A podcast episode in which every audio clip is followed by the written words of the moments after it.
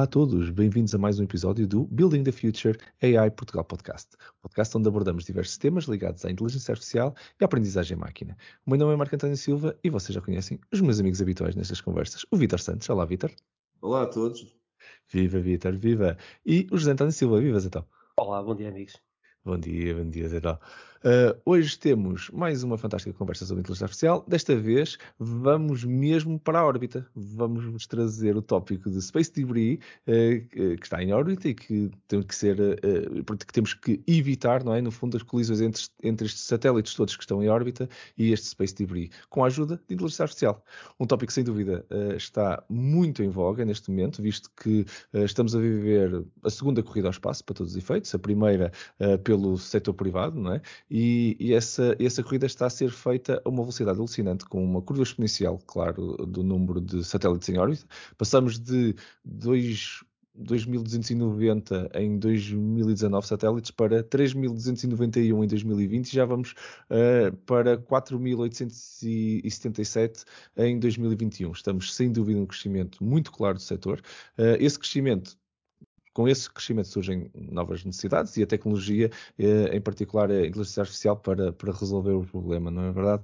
Um, um, um desses pormenores que tem sido muito interessado é, é, é a segurança, a segurança destes ativos todos, uh, bem como uh, os, pronto, a segurança do próprio canal, uh, que é o, acesso ao espaço, que é no fundo este, este, espaço em órbita que nós vamos ter que sempre que vencer.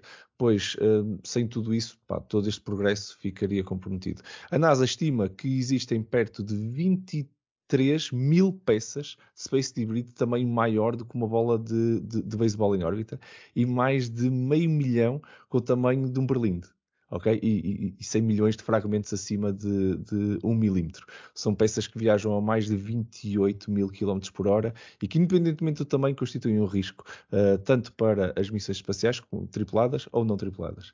É este o espaço que uh, a Neurospace opera, uh, usa, usando a tecnologia, uma empresa portuguesa fundada em, em 2020 cuja missão é uh, combater uh, este problema usando tecnologia, uh, em particular a inteligência artificial. E acho isso uma, uma coisa fantástica que vamos ter aqui, por isso, para nos ajudar, um, uma fantástica convidada também, a Marta Guimarães, Data Scientist e AI Team Lead na Neurospace, que temos o prazer e a honra de ter como nossa convidada hoje para falar sobre um tema tão, tão interessante. Marta, muito obrigado por teres aceito o nosso convite. Bem-vindo ao nosso humilde cantinho de conversas sobre inteligência artificial. É um prazer imenso poder contar contigo nesta conversa. Obrigada, e obrigada eu pelo, pelo convite. Ah, é ah. fantástico, é fantástico, Marta, obrigado. Um, Marta, fala-nos um bocadinho, se calhar, uh, sobre ti sobre a, sobre a Neurospace, sobre o que é que vocês estão a fazer neste espaço, se calhar como introdução, certamente, como é, ainda é em Portugal pouco falado este espaço, uh, uh, porque se calhar se estivéssemos na América isto era, era, mais, era, mais, era mais falado. Em Portugal, empresas que trabalham no espaço aeroespacial e em particular com a artificial é, é, é, é, realmente aqui uma coisa que muitos dos nossos ouvintes se calhar não conhecem, por isso acho que vale a pena perdermos aqui uns minutinhos só para, só para tu também partilhares o que é que a tua equipa faz e o que é que a Neurospace faz. Ok, ok, parece-me bem. Uh, pronto, tal, tal, como já, já mencionaste, a Neurospace é na verdade uma empresa muito recente, fundada, fundada em setembro de 2020. Uh, ah, em outubro do ano passado éramos apenas 4 pessoas, uh, mas agora já somos 20, portanto estamos a crescer. Uh, e no fundo, a principal, a principal missão da, da Neurospace é atender à urgente necessidade de mitigar o risco de colisão entre satélites e lixo espacial. E esta ideia, na verdade, também foi, é muito caricata. Uh, isto nasceu da, do, da vontade do Nuno Sebastião, que vocês devem conhecer, o CEO de, e fundador da, da FIDSAI.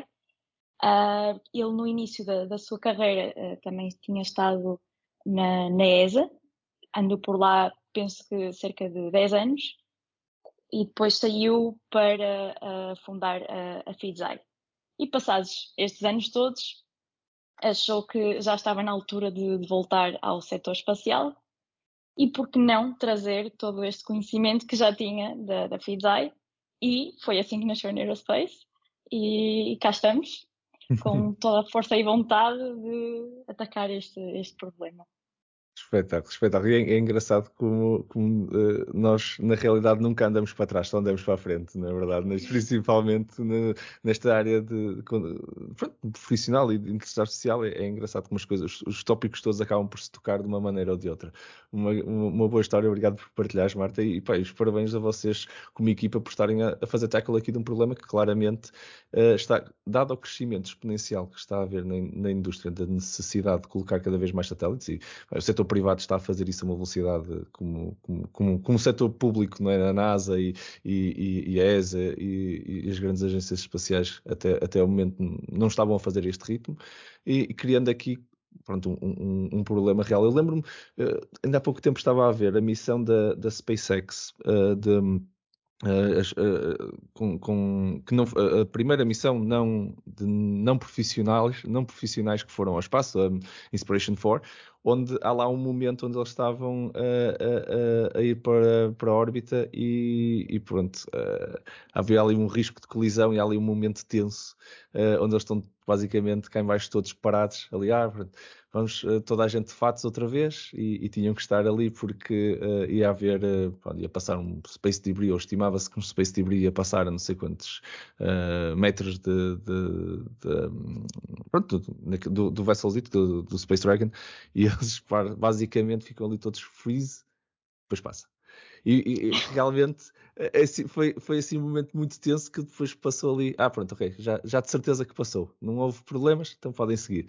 E isto deve ser assim uma realidade assim muito grande para esta quantidade que, de, de Space Debris que existe lá em cima. Como é que é mais ou menos o, o, o, problema? Quem é que faz estas coisas? Como é que, como é que funciona estes sistemas de detecção hoje em dia? Consegues nos explicar um bocadinho?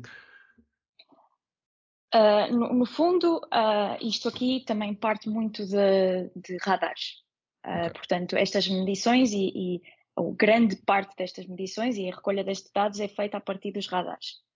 Claro que depois há, há outro tipo de técnicas, pode ser até mesmo utilizar outros satélites para extrair informação destes satélites, isso também acontece, mas é muito à base destes radares e com esta informação depois constroem-se estes catálogos de objetos em que regularmente é monitorizado e, e, estas trajetórias são mantidas e depois o que acontece é faixa de propagação destas órbitas e tenta-se perceber se num espaço de sete dias vai haver colisões ou não.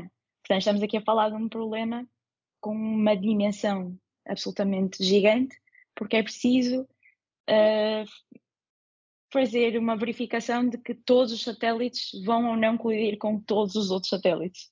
Uhum. E, e, e, no fundo é, é, este tipo de dados que, que depois podemos utilizar para, para estes algoritmos.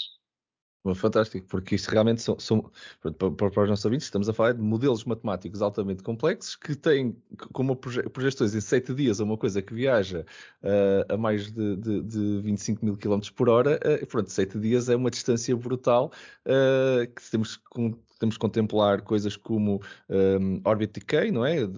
A caída, a descida ou não da, daqueles, daqueles objetos, mais o, o, combustível que depois precisamos de acertar órbitas e que vão mudar a trajetória. Portanto, são estas coisas todas que estes modelos estão a calcular, certo, Marta? Assim...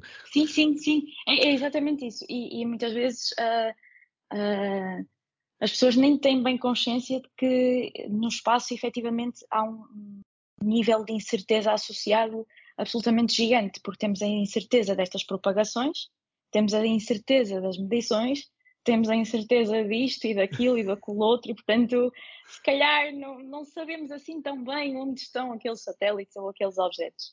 E, mas é exatamente isso, pois também, claro, é preciso contabilizar com, com, por exemplo, a radiação do Sol, isto são tudo fatores que, que influenciam estas propagações.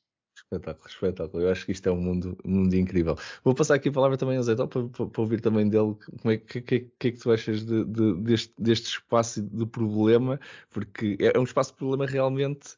Uh, eu ia dizer um bocadinho alien, não é? mas é um bocadinho fora do, do, normal do espaço de problema que costumamos resolver aqui, mas com, com onde a tecnologia que, que sem dúvida encaixa muito bem, não achas? É, Uh, sem dúvida. Eu penso que nós neste momento estamos todos a ser educados, uh, pelo menos pela, pela ficção científica, pela Hollywood, para todos estes problemas daquilo que pode acontecer um, e, e, o que é que é possível ou não uh, fazer uh, uh, nestes tempos de reação. Eu penso que neste momento o que se faz deve ser mover os, os satélites ligeiramente para um lado ou para o outro, mas isto é um bocado como, como a gestão de tráfego, não é? podemos, podemos empurrar uns para cima dos outros e ainda, vamos arranjar um problema ainda maior. Eu nem quero imaginar se, se, se, se acontecer algum tipo de, de, de Explosão. não, explosão em cadeia, não é? De começar a, o, o debris de explosões começar a, a disparar em, em, muitos sentidos e, e, apanhar muitos mais satélites. Uh, isso deve ser um problema bem complicado. Uh, um problema ou uma oportunidade, né? Porque depois de um problema desses uh, seria necessário voltar a, enviar, a, a, lançar montes de satélites de novo e, e muito maior preocupação com, com, todo o novo debris. Uh, mas espero, espero bem que isso não aconteça, não é? é até porque uh, os satélites todos uh, basicamente têm órbitas fixas, não é? Por isso estamos a falar em coisas que estão a acontecer uma, uma dada, uma dada altitude para tipos diferentes de satélites. Por isso, sim, se houvesse space debris numa dada altitude, aquilo era uma razia, basicamente. Não é? Eu não sei se a Marta quer comentar isto, nós, eu Sim. sou ignorante nesta área, mas eu acredito que estes satélites precisam de constante uh, ajuste para não entrarem em, em, em, em, queda e, portanto, e a partir daí uh, se autodestruírem ou querem mesmo. O, nor, o normal é um, um, satélite se autoajustar, mas um, um satélite avariado ou uma peça solta uh, não tem esse tipo de, de, de controle, não é? Acaba uhum. sempre por seguir. Uh, um, um, não, não fica estacionário, penso eu. Sim, sim, sim, sim. E, e retomando um bocadinho esse tópico da, das colisões em cadeia, na verdade isso tem, tem um nome, é o chamado efeito de Kessler, em que no fundo eh, este aumento do, do número de objetos em órbita aumenta a probabilidade de colisão e este, este aumento de colisões também aumenta o número de satélites em órbita e assim sucessivamente nesta cadeia de reações em que no fundo depois o, o número de o aumento de, de, de, número de objetos em órbita é exponencial e, e por isso efetivamente é preciso controlar esta, esta reação em cadeia. Senão no limite, isto daqui a uns anos é praticamente impossível uh, continuarmos uh, com, com, as missões espaciais, uh, o garantir as missões espaciais em, em segurança. Uh, e, e, sim, respondendo à outra, à outra questão, tipicamente estes, estes satélites eles precisam de, de manobras constantes, digamos assim. É que eles precisam destas manobras exatamente para manter a órbita objetivo. Porque uh, apesar de estarmos no espaço, ali, principalmente em órbitas baixas, ainda uh, há o efeito da, da, resistência da atmosfera terrestre e, portanto, é natural que estes satélites comecem a cair, digamos assim. Por isso, efetivamente, é preciso manobrá-los. Ou seja, um, até um ataque informático pode, pode pôr em causa os sistemas de, de, que mantêm os satélites nestas órbitas baixas, não? De certa forma, sim, sim. No fundo, todas estas. Depois os satélites são manobrados a partir de, daqui, da Terra. Pois. Portanto, naturalmente, sim, um ataque surpresa pode ter eh, qualquer tipo de efeito. Ou seja, um blackout aqui na informática e, isto cai tudo em cima da nossa cabeça. Eles, Talvez. Alguns, alguns, deles são algo, algo autónomos, não é, Marta? Uh, muitos deles fazem estes ajustes também em forma com alguma autonomia, com algum nível de autonomia. Já, já começa a acontecer, sim. E, e no fundo esse é o, o objetivo, é que nos próximos anos isso consiga automatizar todo este processo de, de manobras e de evitar colisões. Certo, sim. certo. Exatamente, já vamos então a esse, a esse, a esse ponto. Às tantas deixa de haver vida na Terra e os satélites continuam lá em cima, alegremente, a manter-se alimentam-se da energia solar e continuam a fazer os seus ajustes e ficou ali. a, servir, a, a, servir, neste caso, a servir ninguém, não era nesse, nesse, infeliz, nesse infeliz cenário. Pois. um, Vitor, Vitor, também passando a palavra para, para ti, que, isto, isto, claramente também é uma área uh, em que a inteligência artificial, e já vamos começar então aqui a falar mais, mais a fundo que, que tipo de, de, solução que conseguimos colocar para estes automatismos todos chegarem a esse sonho que a Marta estava aqui a, a pintar, de, de, de, isto tudo funcionar sozinho, uh, evitar as colisões tudo sozinho e tudo. O que, é, que é que tu achas deste tipo de problema para, para AI?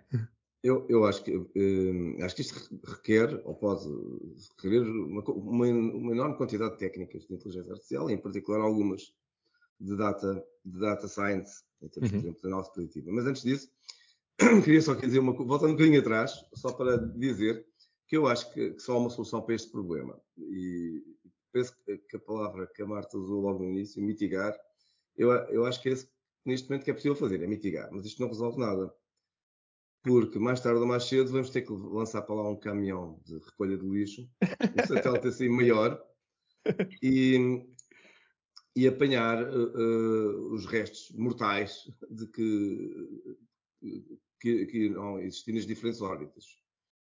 Porque senão isso tornar-se-á uh, de tal forma, eu queria, não sei se posso usar esta palavra, mas lá, uh, tão congestionado em termos de lixo, que será perigoso para qualquer nave espacial que se queira enviar e até para os outros satélites uh, navegar. Portanto, nós, eu, eu, acho que a única alternativa que temos no futuro próximo é começar a ter um mecanismo para apanhar isso. Porque o que vai acontecer é que isto é um efeito exponencial. Portanto, cada vez que há um choque, há mais detrito, portanto, há mais peças, cada vez mais pequenas, e, e, portanto, a, a, a, velocidade, a grande velocidade, e portanto, uma peça pequena é como uma bola, não é? Uhum. Quando atinge um, o casco de uma outra nave qualquer, pode causar um, um, dano irreparável. Portanto, nós não temos maneira de. Portanto, este é um problema que neste momento uh, é, é, é, apenas mitigado. Portanto, isto, a solução não vai passar por aqui, vai, vai passar mesmo por ter que se recolher.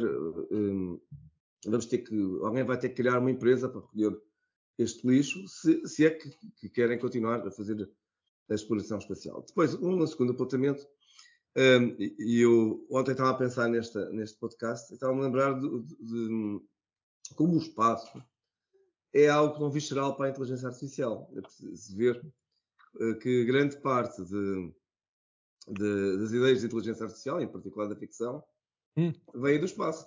Exato. Se nós pensarmos no famoso uh, HAL, o computador a Odisseia que, que ele vai aquele paralelepípedo, bom, ele ia para Júpiter, não é? Estava a comandar uma nave espacial, de, até decidiu, não é? Que, que a melhor hipótese para, para atingir Sucesso. a sua missão era matar a tripulação, não é? Portanto, o HAL e a, a, inteligência artificial e o espaço. Isto penso que é algo que tem andado sempre um, uh, ligado. Contudo, uh, esta não há dúvida que é uma forma inovadora de ligar a inteligência uh, artificial ao espaço e, neste caso, ajudando a, um, a, evitar estas colisões. Eu acho que há aqui uma série de coisas muito complexas.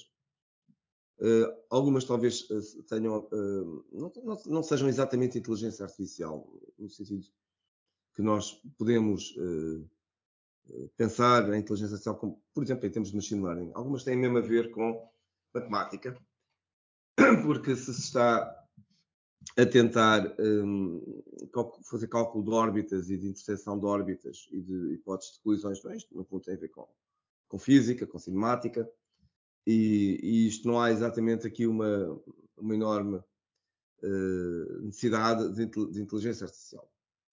Dito assim, não é?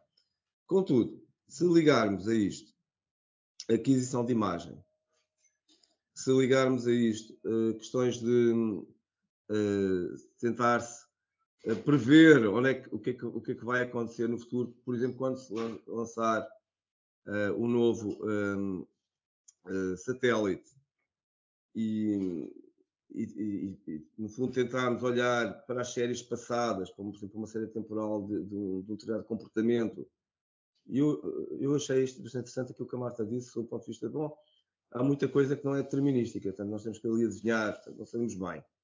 Bom, então isto sim pode nos levar para, para técnicas, leva-nos certamente para técnicas de, de, previsão temporal. E aqui, sim, há, há, muito, há muito, temos uma, uma, enorme bateria de algoritmos que podem ser utilizados, por exemplo, na área da deep learning, nomeadamente as, as LSTMs e as GRUs, mas eu chutaria já precisamente a pergunta para a Marta, saber se andam a usar este tipo de coisas ou não. Sim, sim, e, e a verdade é, é, exatamente isso uh, já foi mencionado, é que aqui uh, nós podemos exatamente tirar partido destas incertezas todas associadas às medições e às propagações, e, e outro fator muito importante é a grande quantidade de dados eh, que, que, é, que está disponível e, e, até mesmo dados históricos. E, e tudo isto combinado é, é aquilo que, que nos permite uh, aplicar inteligência artificial. Portanto, existe aqui efetivamente uma oportunidade para treinar este, este tipo de algoritmos e, e para melhorar então estas previsões obtidas pelos chamados métodos clássicos, que seriam então uh, esses métodos uh, matemáticos e, e físicos. Um, e sim, uh, naturalmente isto, este problema tem, tem uma natureza muito temporal, portanto aqui efetivamente faz sentido aplicar uh, as LSTMs, os transformers, esse tipo de, de modelos certamente in, encaixam bem, digamos assim. E, e, por acaso, falando então exatamente sobre isso, aqui, o, o Vitor levantou aqui alguns pontos já que vamos, vamos ter que, que, aprofundar sem dúvida, mas um deles é esse que, dos dados que acabaste também de levantar. E se calhar começamos pelos dados e depois partimos uh, também para outros pontos. É uma área esta que sempre teve, uh, não sei se vocês concordam, mas que sempre teve um, um berço muito dourado do ponto de vista de, de engenharia, não é? Uh, isto, já na altura de, das corridas, da, da, primeira grande corrida espacial uh, na, entre a América e a, e a, Rússia, já se colecionava imensos dados e qualquer acidente tinha sensores por todo lado e quando as coisas corriam bem ou corriam mal, é uma área em que uh, ainda não se falava de Big Data, mas se calhar já havia ali uns clusterzinhos que já assemelhavam o que é que poderia ser Big Data. Hoje em dia, eu acho que é impensável como que, que este, todo o material que está no espaço não esteja sensorizado uh, para lá do que se calhar nós conseguimos imaginar até. Uh, e, isso, essa recolha de dados, essa, essa relevância de bases de dados uh, uh, curadas no fundo e, e, de qualidade, se datasets que depois são, são como, como, estava a dizer a Marta, uh, essenciais para o treino destes modelos, efetivamente existem, se calhar estão colecionados, nem sei bem com quanto histórico, mas se calhar efetivamente têm qualidade, efetivamente já, estão abertos ou disponíveis, não sei, e por isso estou, estou curioso, Marta, que, tipo de dados é que existem, o que é que, como é, que, como é que é o acesso a ele, se isto é uma coisa muito fechada, se a ESA e a, e a NASA costumam ser algo abertos também na, na partilha dessa informação. Uh, estou curioso. Uh, pegando aí nesse, no, no primeiro ponto, uh, eu diria que sim, efetivamente há, há, uma grande vantagem de este setor já desde os primórdios, digamos assim, já existe uh, esta cultura de de, há sensores, há medidas, e isto eu diria que foi sobretudo importante para a evolução. Ou seja, nós não estamos a começar agora com uma coisa que nunca foi antes pensada. Já uhum. houve uma certa evolução no processo como estes dados uh, são recolhidos, são guardados. Portanto, este processo já está bastante otimizado. E eu diria que isso é, sem dúvida, a, a maior vantagem. E depois também é super relevante os satélites que já lá estão há bastantes anos também já têm sensores que nos permitem uh, monitorizar e, e, e, ter acesso a certas uh, medições. Ok, boa, boa. Isso, isso é, é, bom saber e é sinal que. Eh, eu imagino que até agora também, de alguma forma, isto tinha que ser feito, nem que seja à mão, antes de, de inteligência artificial ser, ser usada neste problema tinha que ser com base em alguma coisa, por isso os dados teriam que existir com melhor ou pior qualidade, mas é bom saber que efetivamente são, são, estão lá, existem e, e são acessíveis para, para, para, para serem trabalhados. Um, depois falávamos aqui, se calhar, estávamos ali a falar das séries temporais e, e da fase lógica, eu também vou, vou, vou, passar já a palavra ao, Zé também para, para, para, poder ouvir a opinião dele destes pontos, mas o, isto, isto na realidade há aqui muita incerteza. Estávamos sempre falamos aqui muito da incerteza e, e a incerteza é, é, eu acho que é onde nós estamos a tentar colocar a inteligência artificial e, e para os nossos ouvintes possam não conhecer, normalmente vem, vem a inteligência artificial como uma, uma, coisa mais preditiva, mas existem efetivamente também aqui formas de lidar com toda esta incerteza, com Fuzzy Logic e com outras, uh, outras parametrizações e outros modelos que conseguem efetivamente trabalhar o problema do ok, eu, eu, tenho, eu tenho um grau de incerteza nesta medida, eu tenho um grau de incerteza nesta órbita e depois já agora tenho aqui um conjunto de variáveis que vão me mudar o, o, o, o, tabuleiro de jogo, que é quando, esta, quando este, o acerto deste satélite acontecer, o outro, o outro satélite também vai acertar e o que é que, o que, é que são as consequências no, no modelo. Um, é, é, é, este, é este tipo, esta é a maior dificuldade, Marta, que vocês sentem que, que é esta seria para mim, se calhar, a, a, maior dificuldade do problema para a machine learning, porque machine learning puro não resolve, os modelos clássicos de machine learning não resolvem bem este problema, resolvem de uma forma mais determinística, que se, se eu mudar demasiado a base, uh, o modelo passa a estar uh, inválido. Por isso, Sentes que é essa a grande, a grande dificuldade para isto que teve, no, se calhar, no, no caminho e que vocês estão próprios a tentar uh, resolver? Ou, ou, achas que existe aqui outros, outros problemas de fundo mais, mais, mais complexos? Eu diria que aqui o, o principal problema será sempre um, a natureza do, do, do, problema e, e toda a envolvente. Estamos hum. aqui a falar de, de um problema que lá está, envolve muita matemática, muita física, estamos a falar de órbitas muito específicas, o chamado space weather. Portanto, aqui, naturalmente, uh, isto não é um problema fácil. Uh, portanto, não é, a dificuldade não é tanto arranjar um modelo eficaz, é sim perceber que a física que está por trás deste problema, como é que nós podemos combinar esta física com machine learning, porque hum. não, não é muito correto, digamos assim, estarmos a ignorar também toda esta física e focarmos só em, em, em machine learning ou inteligência artificial, uhum. porque no fundo é esta física que depois nos permite caracterizar todo, todo o contexto. E, e portanto aí, é, aí está sem dúvida a maior dificuldade deste, deste processo todo. Uhum, uhum. Então.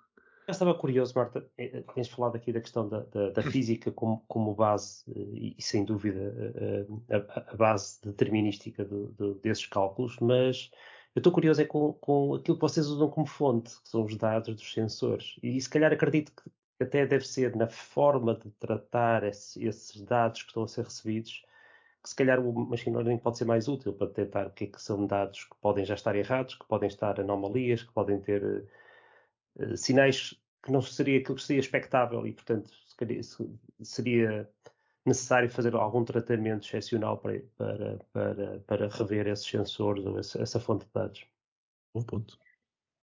Uh, sim, sim, sem dúvida. Uh, isso também é um dos segredos, digamos assim, uh, porque nós, no fundo, já estamos a trabalhar com dados que, que já foram, de certo modo, processados. Portanto, aqui um, esses algoritmos de anomaly detection, uh, por exemplo, uh, também são bastante importantes e permitem-nos uh, detectar comportamentos que se calhar fisicamente não fazem tanto sentido, claramente representam situações outliers ou interferências.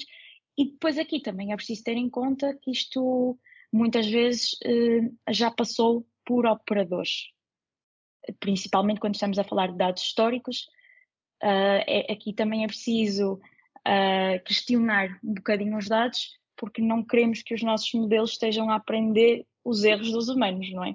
Hum. Uh, se aquele operador uh, decidiu manobrar, nós temos que questionar: será que foi, foi, efetivamente é uma label correta ou não? Ou será que, será que isto faz sentido?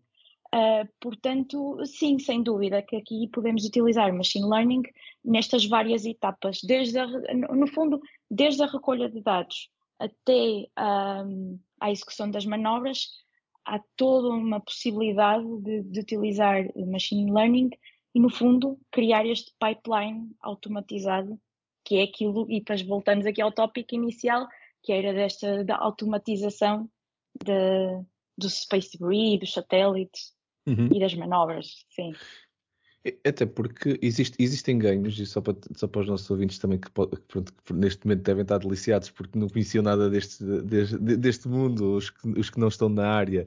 Eh, eu estou, por isso eu falo por mim, por isso estou deliciado com esta conversa exatamente porque estou a aprender. Eu gosto muito do espaço, confesso também, mas uh, não, não, estou na área e estou, estou deliciado com, com tudo o que estou a aprender mas existe, existe efetivamente um, um, um, caso que é para lá do, do, evitar da colisão, porque efetivamente não há assim, uh, manualmente existem, uh, como não havia também tantos satélites, isto já, uh, os humanos já estão a tentar lidar com este problema com modelos matemáticos e com, com, com, a abordagem tradicional ou clássica, como, como, como a Marta estava aqui a dizer, até agora, por isso.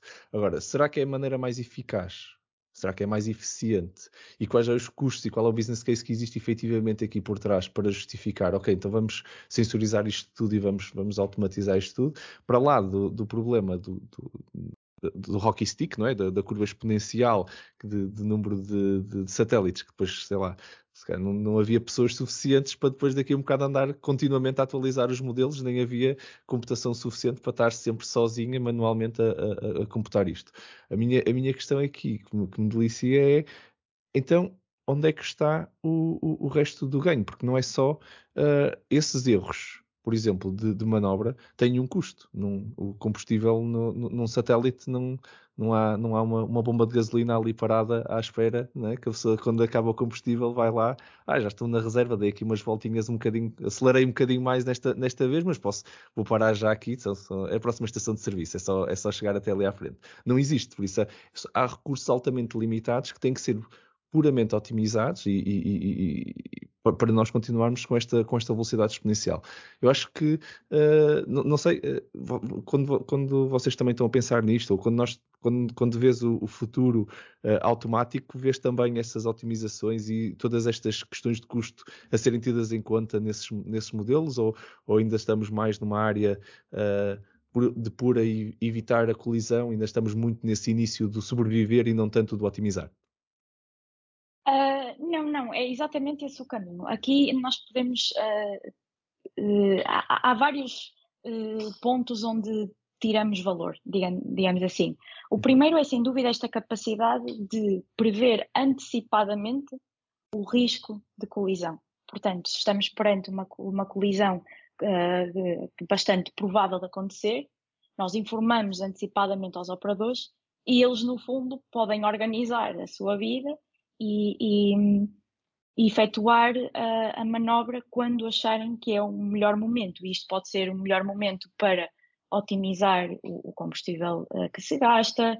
Uh, por exemplo, um, um, um, uma história que eu gosto sempre de contar, que, e isto em conversas que temos tido com, com alguns operadores, uh, imaginemos o caso de, de operadores responsáveis por telecomunicações e uh, estamos em época de transmissão dos Jogos Olímpicos.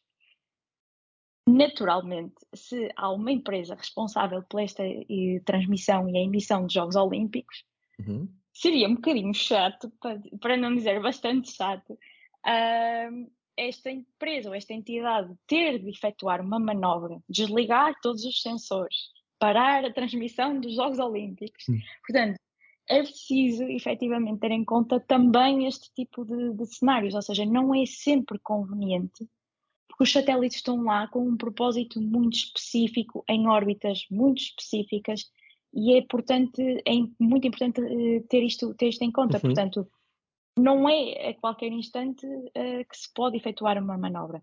E depois, claro, o, o, o, é preciso ter em conta também o combustível, porque no fundo é isso que dita os anos de vida da missão. Portanto, uhum. se, quanto mais manobras uh, se forem uh, efetuando, claramente estamos a encurtar a, a, vida útil daquele satélite. Interessante, interessante. Não tinha pensado nisso realmente.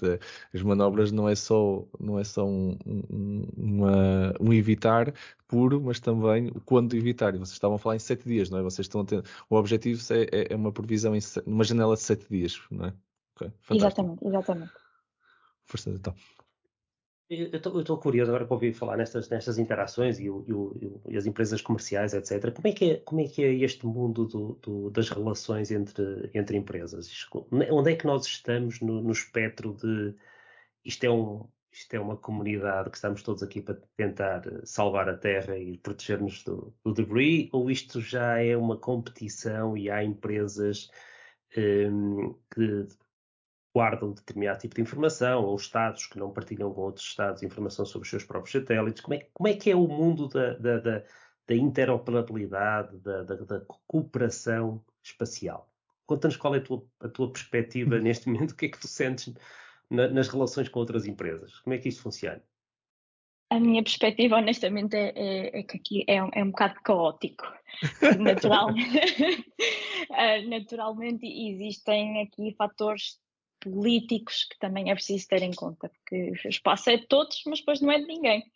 Uh, e, e, a verdade é que hoje em dia aquilo que se passa lá em cima com, com os satélites ainda é muito estilo de piratas. Uh, ainda não há uh, muita regulamentação, no, o chamado Space Traffic Management ainda está a acontecer, é um objetivo, mas ainda não, não, não está muito, muito em prática, digamos assim. E depois há efetivamente esse problema de, principalmente com, com, com os dados, a partilha de dados, uh, óbvio que, que, os russos, os, os americanos, não, não, partilham assim tanto uh, esses dados. E, e, portanto, depois isto traz outro tipo, traz muitas limitações e, portanto, isto, lá está, ainda é um processo um bocado caótico, mas o objetivo, e também um dos objetivos da Neurospace, é contribuir para este Space Traffic Management, é criar uh, regras, claro que não é editar uh, quando é que os, os, os, satélites devem ou não manobrar, mas, esse, mas sim introduzir uma espécie de. É, imaginem que de repente queremos construir autoestradas, não é? que até aqui não haviam, mas se calhar faz sentido termos estas, estas autoestradas e depois cada um é livre de conduzir, digamos assim, como quiser, mas nós tratamos das autoestradas, digamos assim. O uhum, uhum. tipo de controle de tráfego aéreo, em que já há canais, já corredores, rotas, já corredores uh, fixos exatamente, exatamente. E, e, há um controle de tráfego distribuído que permite passar uh, a gestão de determinados equipamentos de, de, de, umas estações para as outras. Mas, mas isso se calhar requer uma regulação e uma, e uma interoperabilidade que, que no espaço dúvida. ainda é uma corrida, uh, é uma competição entre nações, é uma corrida de, por liderança nesse espaço. Acredito que nestas questões geopolíticas isso é, é sensível, mas nas empresas um, tem, outros, tem outros efeitos, não é? porque nós temos visto muitos setores da indústria que, que ganharam muito com, com a partilha, com, o open source, com uh, o construir uh, em cima das redes uns dos outros e que, e que também dinamizou, de certa forma, todo um crescimento. Um, e nós estamos a ver isso com esta, com esta introdução das empresas privadas também na, na, na, na corrida espacial, um, que pode ter um efeito de aceleração muito maior é? do, que, do que estes modelos muito fechados e muito secretos. Um, que era mais um, aquela corrida de quem era o primeiro a fazer isto ou o primeiro a fazer aquilo. É? Acho que já uhum. passamos essa fase e neste momento deve haver outras preocupações. E, e já agora deixo aqui uma pergunta que é como é que está o financiamento deste tipo de, de iniciativas? De onde é que vem o dinheiro? Como é, como é que funciona este, este mercado? De, de, Como é que vocês estão relacionados com outras empresas e com, e com a ESA? Pronto, nós, Neurospace, uh, também da, da, forma como, como surgimos e como esta startup está a crescer e foi crescendo, uh, desde o início que temos uma forte ligação à ESA. Portanto, temos, temos um, um apoio até bastante forte da ESA e também da, da Portugal Space. Aliás, a nossa CEO, a Chiara Manfletti, também foi, foi presidente da, da Portugal Space há uns anos, Portanto, uh, temos tido a sorte e o prazer de, termos este apoio, que é fundamental uh, e que, no fundo, é aquilo que nos permite criar as, estas alianças, uh, digamos assim, na Europa. Porque existem estes tais espaços fechados, existe a América, a Rússia, entre outros, mas, no fundo, depois a Europa está-se a formar uma espécie de comunidade em que toda a gente já começa a ficar consciente de que isto de facto é um problema que tem que ser resolvido, é preciso atuar, isto é urgente e que a melhor alternativa é sem dúvida aliar-nos e, e, e, usarmos as competências de cada um ou de cada entidade e, e resolvermos isto juntos, sem uhum, dúvida. Uhum. Eu, é, é das belezas que eu acho fantásticas aqui na Europa foi que nós muito cedo decidimos nos unir versus andar a, a, a competir. Uh, essa, essa é uma excelente partilha, Marta, de, do, do, espírito que eu acho que devia reger o espaço, na minha opinião, em vez de estar a China, a Rússia e a, e a América e a Europa a fazer três coisas iguais, uh, se calhar fazemos uma. Planetária era muito mais interessante, uma aliança planetária para o espaço, mas ainda estamos longe disso. A mim o que me assusta é que. E aqui dizer mais uma coisita. Não, não só, só, só daquilo que o, que o Marco estava a dizer, é que o que me assusta é que quando foi o desenvolvimento do armamento, pá, eles experimentavam as bombas nas suas próprias ilhas, nos seus ilhéus, uh, alguns no Pacífico e assim. Pá, se estes gajos começam, se se lembram de experimentar. Uh, ah, mas isso já destruir, aconteceu. Pois, destruir isso, satélites. Isso acontece. isso acontece. É que, as, é que as, bombas, as bombas não absorvem, não é? Não é como quando estamos a implodir um edifício que ele cai em cima de, um, de uns jatos de água e aquilo contém ali a poeira. Não, esta coisa de rebentar um satélite no ar, eh, eu acho que as coisas saem para todos os lados, não é?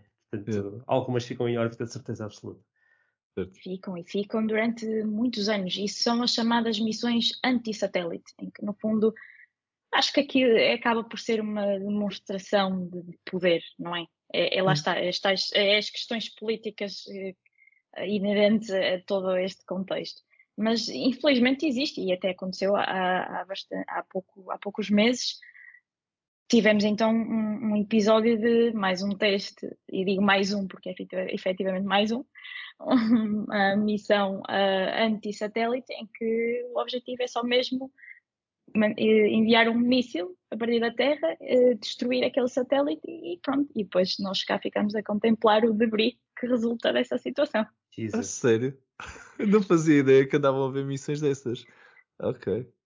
Assustador, assustador completamente. Mas o Vitor ia, ia, ia, ia, comentar um ponto, desculpa, Vitor. Não, ia, ia dizer que gosto da, da metáfora da, da, autoestrada para, para os uhum. satélites. Uhum. Apesar de mesmo as autoestradas também têm o seu limite de tráfego. E, ah, mas, este, mas estas, estas, aqui têm 28, 28 mil km por hora de velocidade. Mas também com, com, a pulverização do, do, material é um problema NP, portanto, isso é, é impossível resolver, mesmo com todo o poder de, de, de computação que exista. Tornar-se-á a prazo impossível resolver. Tu achas que isto é uma coisa centralizada? Tipo, este, este tipo de algoritmos corre uh, num pois, único computador uh, para toda a gente? Não. Não, se quiseres utilizar dados, o mecanismo de data science tem que ser centralizado, né, no aspecto de, de, pelo menos de, de, utilizar os dados todos. Isso é obrigatoriamente centralizado. Agora, precisamente antecipaste o que eu ia dizer. Um, quando eu estava há pouco a, a, falar que achava que havia espaço para várias técnicas de inteligência artificial, uhum. também os próprios satélites têm que ter alguma inteligência e, e também alguma uh, autonavegação, podemos dizer assim. E nesse aspecto, bom, exatamente, teremos aqui uma inteligência artificial distribuída.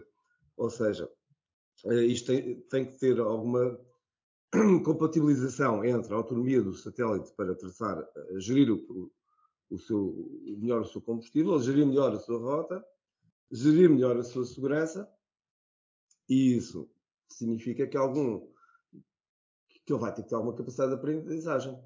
Portanto, também temos aqui, se, se quisermos, uh, algoritmos que podem correr dentro do satélite, e já correm, por exemplo, há muita coisa que corre dentro dos satélites, por exemplo, até para recolherem, orientarem-se para receber energia. E uh, uma parte que já existe, não é? Portanto, Sim. E uma, e uma parte de, que, que, que, no fundo, pode ter a ver com o planeamento do, do, tráfego. Eu, eu acho que estas coisas são uh, muito interessantes, mas também ainda queria aqui dizer mais uma coisa, que também já foi aqui falado, que é a questão da detecção de anomalias. Uhum. Uh, é sempre difícil perceber o que é que é uma anomalia, de, no sentido do outlier, de algo que, que aconteceu, que não devia ter acontecido, ou algo que aconteceu porque foi algo excepcional, mas que era suposto ter acontecido. E eu acho que este, porventura, será uma de, dos aspectos mais difíceis de, do trabalho aqui da, da, da Space. Não, não, também gostava de, aqui de perguntar à Marta o que é que ela tem a dizer sobre, sobre esta questão de versus outliers versus, versus anomalias. Se acham que são a mesma coisa, em termos de gestão da, da rota, provavelmente não. não é?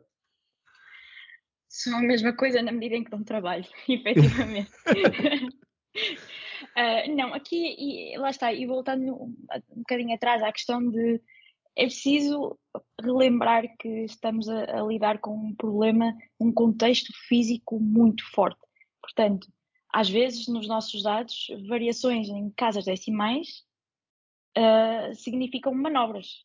E, e portanto, isto torna-se absolutamente difícil uh, detectar estas anomalias ou perceber uh, se aquilo foi efetivamente uma manobra e, e se foi, que tipo de manobra é que foi, um, se foi apenas uma variação uh, causada por, imaginemos, a resistência da atmosfera ou um episódio que por si só foi, foi anómalo, mas depois não temos acesso a essas fontes de dados.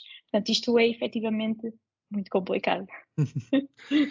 Eu, eu, gostei, eu gostei muito de ter usado a expressão há bocado que por acaso nunca tinha ouvido o Space Weather, é, que realmente ali a órbita ainda tem algumas, uh, pronto, algumas variações que não, atmosféricas não é? que não são, que não são uh, previsíveis, tal como nós cá em baixo também temos, não é?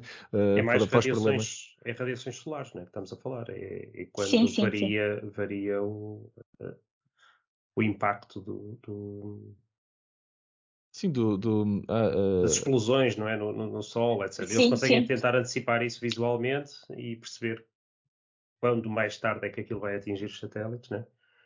Sim, isso, lá está, isso por si só também já podia ser uh, um algoritmo específico de machine learning. Portanto, pois. isto aqui é, é, é uh, agregar todos este, estes use cases uh, e tentar um algoritmo melhor, mas pronto, temos sempre a questão de propagar incertezas. Certo, certo. Pois, exato. É o, é o problema dos metamodelos, não é? O modelo do modelo que usa outro modelo que usa outro modelo está a propagar exatamente os erros uh, uh, de, de, cada um deles e as incertezas de cada um deles. Fantástico. Antes de nós avançarmos para a nossa rubrica, Marta, eu ia-te convidar, porque nós temos uh, aqui, não, não, temos tido muitas oportunidades de ter mulheres na área de, de, de, AI aqui no podcast e depois também não é uma área que de certeza que temos muitas ouvintes e, e, e gostamos também de aproveitar estes momentos para também ser, ter aqui uma mensagem inspiradora uh, e convidava-te uh, exatamente antes de nós progredirmos no, no, para a nossa rúbrica, fecharmos aqui este primeiro segmento com exatamente com uma mensagem que possas deixar a, a todas as jovens mulheres que gostavam de entrar nesta área, que se calhar são nossas ouvintes e que estão à procura aqui também de algum, de conhecer um bocadinho melhor os tópicos e tudo, e que têm aqui também uma oportunidade de conhecer o teu percurso e, e, e que mensagem que possas deixar para elas eh, de, de inspiração, para elas também seguirem, para nós, se calhar daqui a, daqui a um ano, termos se calhar muito mais mulheres do que homens até uh, a falar sobre inteligência artificial aqui porque não é uma coisa, e tu de certeza que também concordas que não é, não é muito Neuro, normal. Na Neurospace, por acaso, é efetivamente o contrário. Nós somos mais Fantástico. mulheres na, uh, na parte de inteligência artificial uh, do, que, do, que, do que homens, sem dúvida, somos, somos mais. Somos mais. Aqui, aqui o meu conselho acho que seria mais um, é arriscar. Ainda por cima, nesta área, eu, pelo menos nunca senti qualquer tipo de entraves ou impedimentos, nunca, ou constrangimentos, nunca senti nada disso, portanto é, é só mesmo arriscar. E, e, mesmo eu, o meu background é engenharia aeroespacial, e, e, tive que fazer também esta transição, apesar de tudo, ainda continuo no, no setor. Uh, mas Sim. houve aqui uma, uma transição e, e, foi, foi muito fácil e foi sempre muito bem acolhida, portanto, acho que temos muita sorte. Nesta área temos, temos muita sorte. Fantástico, excelente mensagem positiva para, para ver se uh, conseguimos também deixar aqui um, um, contributo para que existam mais mulheres na, na, na área de inteligência artificial. Obrigado, Marta, e vamos então avançar aqui para a nossa rúbrica.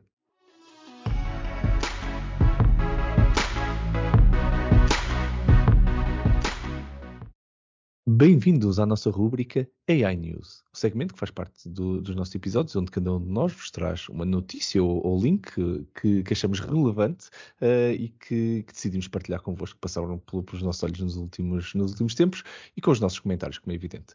Relembro sempre que os links para as, que, que, são partilhados aqui, que são discutidos aqui, estão na descrição deste episódio e que podem uh, clicar e, e, ver então na íntegra tudo o que nós estamos aqui a falar.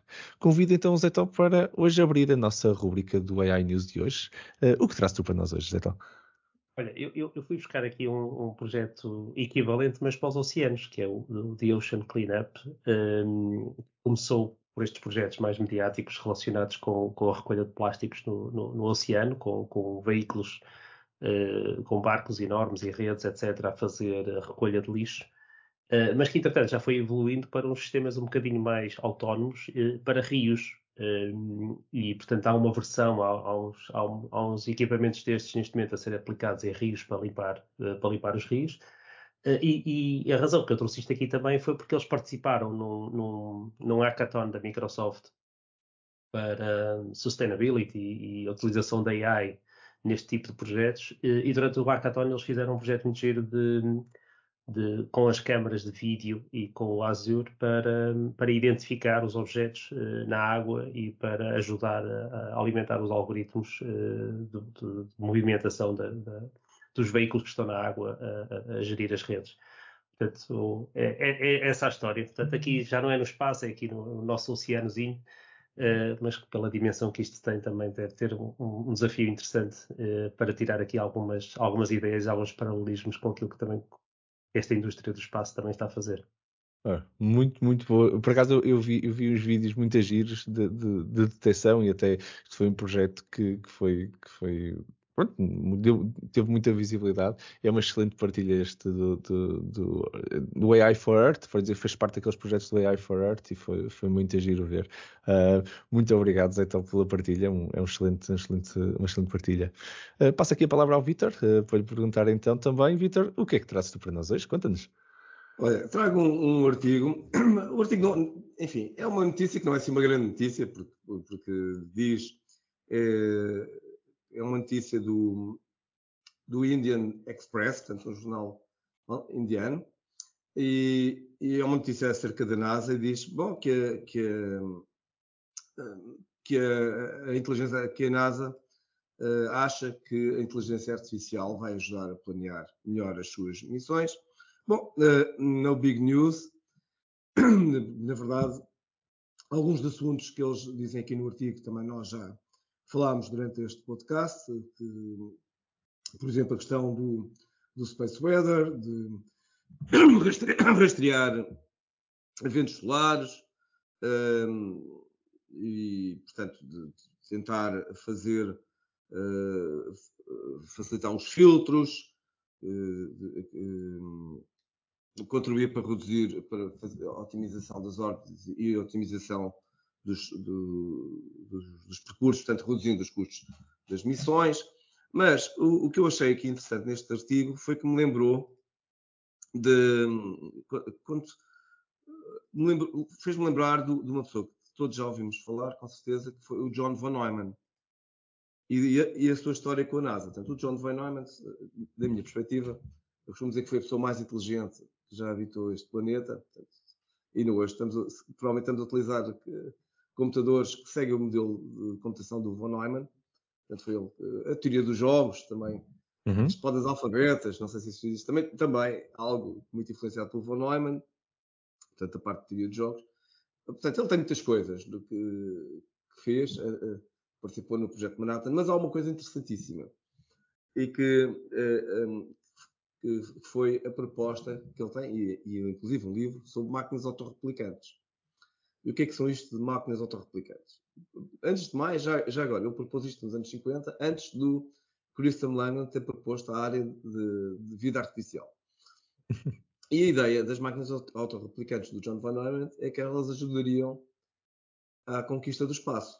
Porquê? Porque em vez, se eu quiser conquistar um planeta, em vez de enviar duas, 100 máquinas, envio, por exemplo, uma e ela consegue replicar-se recorrendo, portanto, ter filhos, podemos dizer assim, recorrendo às matérias que estão no, no planeta. E, portanto, esta ideia da, da NASA e da inteligência artificial, e da inteligência artificial e da NASA uh, são curiosas.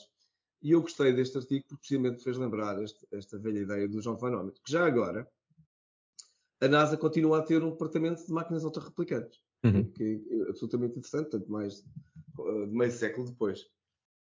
E se me lembro bem, Vitor, até é, é um dos modelos que eles têm de exploração de Marte, até era uh, tirando partido de, de, desses settlements criados com máquinas autorreplicantes. E é, e é, é interessantíssimo uh, imaginar que eles Uh, pronto, a ideia deles nesse, nesse modelo, num dos vários modelos de, de, colonização, era enviar para lá as máquinas, esperar um bocadinho enquanto pronto, nós melhoramos a tecnologia para, para fazermos a viagem mais segura e tudo, e entretanto, quando chegares lá, pelo menos edifícios já existem, depois o resto, o resto levas tu.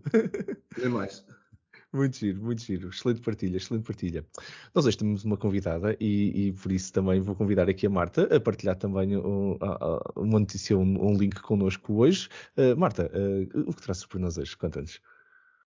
Ora bem, uh, na verdade o link que eu trago não está relacionado com AI, mas tem tudo a ver com, com esta conversa que tivemos e para os curiosos, a malta que ficou muito interessada neste tópico e também estivemos aqui a falar em grandes quantidades de objetos e muitas órbitas e Space Traffic Management. Isto é só mesmo para dar um bocadinho de contexto e basicamente neste link que eu trago um, é uma ferramenta, digamos assim, que nos permite visualizar este, estes objetos. Eu penso que isso está uh, atualizado e, portanto, tem aí uh, representado todos os objetos catalogados Uh, e pronto, é só uma curiosidade para encerrar este tópico. Que é, o, que é o URL que queres dizer? Ah, sim, sim, já está tá, tá na descrição, está na descrição. Sim, não, mas aqui. Ah, sim, ok, sim. Stuffin.space. Uh, sim, exatamente. Exato, stuffin.space, exatamente. Está espetacular. Nós já nos estivemos aqui uh, uh, uh, no, backstage aqui a brincar um bocado e a discutir. Já, já deu aqui imensa conversa. Marta, sim, muito obrigado pela partilha. Eh, sem dúvida que os nossos ouvintes vão ficar curiosos. Eu recomendo mesmo. É, é, primeiro que torna a coisa muito mais real. A nossa conversa mesmo está para, visualmente real. Exato. Exatamente. Espetacular, espetacular. Eu, eu, eu, recomendo duas pesquisas. Uma é Starlink, não é? Porque tem estado a lançar muitos, muitos satélites, e a outra é procurar a palavra DEB, de, de debris. Porque, pelo que eu percebi aqui, isto mostra só aquelas partículas que, que estão catalogadas e que estão, e que estão em órbita, não é? Sim, sim, excelente recomendação. Sim, eu uh, diria que essas, essas duas pesquisas são sem dúvida uh, fundamentais. A Starlink dá umas órbitas muito, muito organizadas e depois o DEB dá umas, umas órbitas é completamente é... malucas. Uh, Exato, é, é, é mesmo é para, para, termos consciência do que é que do lixo todo que para lá anda, exatamente. Fantástico, fantástico. Muito obrigado pela partilha. Ora, eh, eu, resto eu só. Eh, ora, eu, tenho, trouxe, trouxe uma notícia que, que, que li na, na, minha preparação até para, para, este, para este episódio e que achei bastante engraçado. Aplicações de, de, inteligência artificial, neste caso em computer vision no espaço. Existem várias uh, e, e, encontrei uma muito, muito engraçada que tem a ver com um problema que eu nem sequer imaginei que existisse, um, que é a inspeção visual contínua que é preciso fazer uh, das luvas dos, dos, astronautas a seguir a, a um spacewalk. Uh, quer dizer, estamos aqui a falar de. que eu não fazia ideia do, do, do tema. Uh, os, os, astronautas quando vão, quando vão para fora uh, da, da, da, nave, aquilo afinal não é assim tão.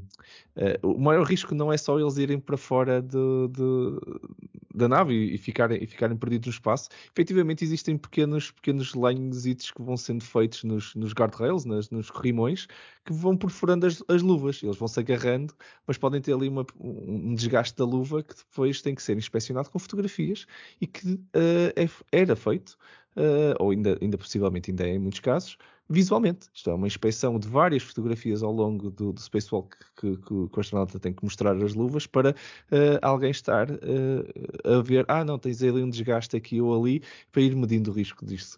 E isto é claramente um problema muito fácil de resolver com, uh, com Computer Vision, uh, e é exatamente isso que o artigo fala. Eu, eu achei muito curioso, uh, é um artigo muito curto, mas que explica muito bem este, este tema e até tem uns visuals interessantes de, de luvas com, com erros e, e, e pronto, fica aqui a minha, a minha recomendação para ficarem a conhecer mais uma aplicação de inteligência artificial no espaço. Acho que é engraçado. Um, e assim terminamos mais um episódio. Uh, o meu nome é Marco António Silva e vocês estiveram a ouvir o Building the Future AI Portugal Podcast, o podcast que vos fala sobre inteligência artificial em conversas uh, informais e cheias de conteúdo. Um enorme obrigado, uh, mais uma vez, uh, por um, uma conversa extremamente interessante aos meus, aos meus companheiros nesta, nesta viagem, ao Vitor Santos. Muito obrigado, Vitor. Foi um prazer, como sempre. prazer, Vitor. E ao José António Silva. Muito obrigado, Zé Obrigado pela oportunidade. Uh, obrigado a ambos, é um prazer imenso gravar estes episódios convosco e um enorme especial, especial obrigado à nossa convidada, a Marta uh, Guimarães, pela fantástica participação nesta nossa conversa. Foi um prazer, uma honra e, e adorei, aprendi imenso uh, com, com, os teus insights, com, com, com as partilhas destas histórias e, e até mesmo agora com, este último link. Por isso, Marta, muito, muito obrigado por, por pela, tua, pela tua partilha e, e, por, e pela tua participação neste podcast. Obrigada eu pelo convite, foi, foi um prazer muito, muito grande. Obrigada. Obrigado. Se ainda não seguem a Neurospace e uh, a Marta Guimarães em particular, então fica aqui na descrição uh, os links tanto para a Neurospace como para, para, para o LinkedIn aqui da, da, da Marta. Uh, façam follow, vão gostar de certeza de conhecer o trabalho que eles estão a fazer. pelo menos fica, ficou aqui uma boa introdução ao que eles estão a fazer. Continuem atentos, porque de certeza que nos vão continuar a surpreender. Obrigado, claro, a todos vocês também por estarem desse lado. É por vocês que nós produzimos este conteúdo. É um prazer contar, poder contar com o vosso apoio. Caso tenham temas que gostassem de ver discutidos nos próximos episódios, sugestões ou comentários, basta-nos fazerem chegar um e-mail para podcast.buildingthefuture.pt. Fiquem atentos para o próximo episódio, nos habituais duas semanas. Até lá, muito obrigado por estarem desse lado e vamos continuar juntos então a ativar Portugal e a construir um futuro melhor com a tecnologia. Muito obrigado a todos.